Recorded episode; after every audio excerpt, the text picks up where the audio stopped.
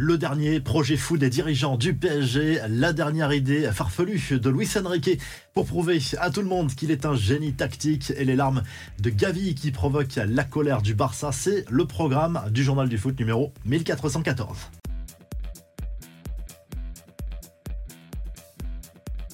Les dernières infos avant le match des Bleus en Grèce mardi soir dans le cadre des éliminatoires de l'Euro 2024.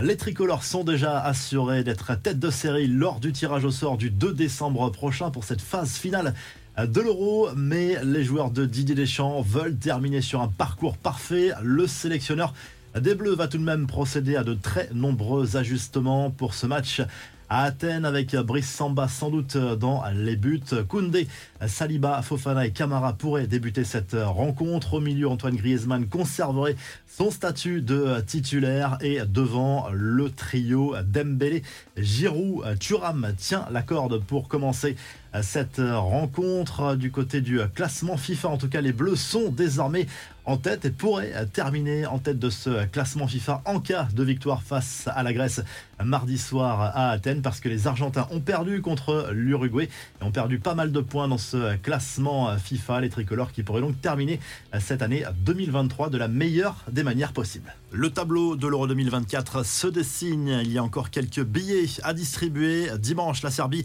a décroché son ticket pour l'Allemagne, ce qui porte à 17 le nombre de pays déjà qualifiés pour la phase finale. La France, l'Allemagne, le Portugal, la Belgique et l'Espagne seront dans le chapeau 1 lors du tirage au sort. A priori, l'Angleterre également. Trois équipes décrocheront leur place à l'Euro par le biais des barrages programmés en mars prochain. La Bosnie-Herzégovine, la Finlande, la Géorgie, la Grèce, Israël, le Luxembourg et la Pologne y participeront. On passe aux infos en bref. Le PSG voit très grand pour le Parc des Princes. Le club parisien qui veut toujours racheter l'enceinte, mobilise des architectes pour donner une seconde jeunesse au stade historique du PSG. L'idée serait de porter la capacité du stade à 60 000 places avec un toit et une pelouse rétractable comme le nouveau Santiago Bernabéu. Un projet qui pourrait flirter avec le milliard d'euros en termes de coût. L'actu du PSG, c'est aussi cette idée assez surprenante de Luis Enrique pour remplacer Zahir Emery, blessé avec les Bleus et absent lors des prochaines semaines. On pourrait par exemple penser logiquement à Fabien Ruiz ou encore à Kangin Lee, mais non, le coach espagnol voudrait, selon l'équipe, tenter un coup tactique en remontant d'un cran Marquinhos, comme l'avait fait en son temps Thomas Tourel. Cela n'avait pas forcément été convaincant. Danilo, lui, passerait en défense centrale. Pourquoi faire jouer des joueurs à leur poste quand on peut les inverser? C'est un peu l'adage de Luis Enrique. Un coup d'œil cette fois sur les matchs du jour dans la zone Afrique, cette fois dans le cadre des éliminatoires du Mondial 2026. La Côte d'Ivoire joue en Gambie, la Tunisie au Malawi, le Maroc se rend en Tanzanie. Déplacement aussi pour le Sénégal au Togo et pour le Cameroun en Libye. Mohamed Salah, lui, avec une journée tendue lors de la victoire de l'Égypte face à la Sierra Leone dimanche, la star de Liverpool a été victime d'une tentative d'agression par un homme entré sur le terrain. L'attaquant de Liverpool a été escorté par l'armée au coup de sifflet final vers les vestiaires. Enfin, ce couac lors du match Belgique-Azerbaïdjan à Bruxelles dimanche. Tout s'est bien déroulé jusqu'au moment où l'hymne suédois a été envoyé au stade du Roi Baudouin avant la rencontre à la place de l'hymne azerbaïdjanais.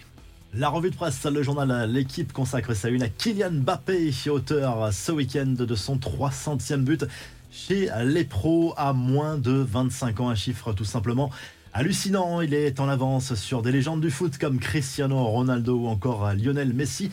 Euh, du côté de l'Espagne, le journal Sport consacre sa une à Gavi, sorti en larmes avec la sélection espagnole dimanche face à la Géorgie. Résultat, rupture des ligaments croisés après cette blessure au genou. Sa saison est d'ores et déjà terminée. La presse espagnole et surtout le Barça sont très en colère contre Luis de la Fuente, accusé de trop faire jouer le jeune milieu de terrain du FC Barcelone depuis sa prise de fonction. Et du côté de l'Italie, le Corriere dello Sport se penche sur ce match de la peur entre l'Ukraine et la Squadra Azzurra. Match décisif dans la qualification pour cette Euro 2024. Sinon, les Italiens devront passer par les barrages. Et on sait que ça ne réussit pas forcément à la Squadra Azzurra sur les dernières compétitions internationales. Le match se joue sur terrain neutre en Allemagne. Si le journal du foot vous a plu, n'oubliez pas de liker, de vous abonner et on se retrouve très rapidement pour un nouveau journal du foot.